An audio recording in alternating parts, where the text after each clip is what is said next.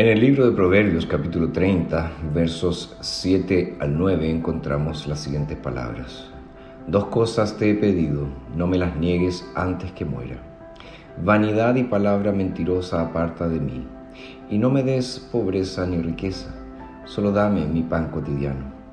No sea que me sacie y te niegue o diga, ¿quién es el Señor? No sea que me empobrezca y robe y profane el nombre de mi Dios.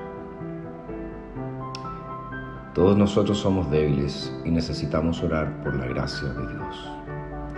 Una persona sabia, un, verdadero creyente, no solamente lee la palabra de Dios y cree en ella, sino también busca el rostro de Dios en oración. Y en estos versículos que acabamos de leer, vemos cuatro importantes lecciones acerca de cómo debemos buscar el rostro de Dios.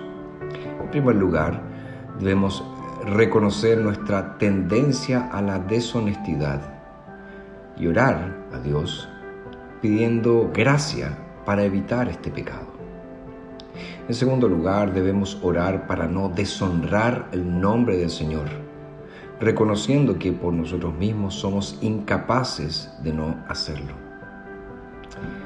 Tercero, debemos orar para que el Señor no nos permita caer en tentación Aquí se mencionan dos peligros extremos, la riqueza y la pobreza. También debemos orar con fe. Aquí eh, el texto nos dice, dos cosas te he pedido a ti, Señor. Entonces, orar con fe al Señor. Oras de esta manera, reconoces tu gran debilidad ¿Oras principalmente para glorificar y honrar el nombre de nuestro Señor? Es muy pertinente este texto porque hoy en día en nuestro país hay muchas personas que están molestas.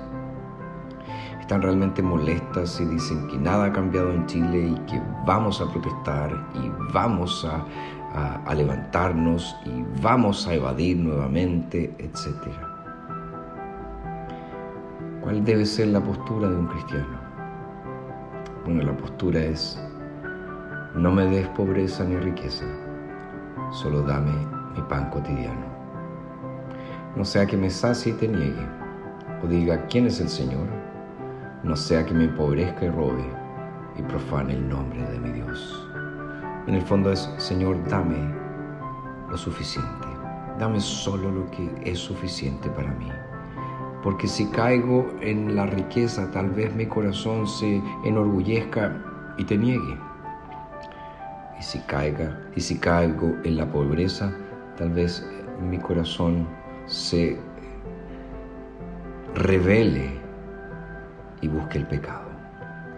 Por tanto, aquí está la sabiduría divina. Sabiduría que también vemos en el Padre nuestro. Padre nuestro que estás en los cielos, santificado sea tu nombre. El pan nuestro de cada día, dánoslo hoy. ¿Estás contento con tu condición o siempre deseas más?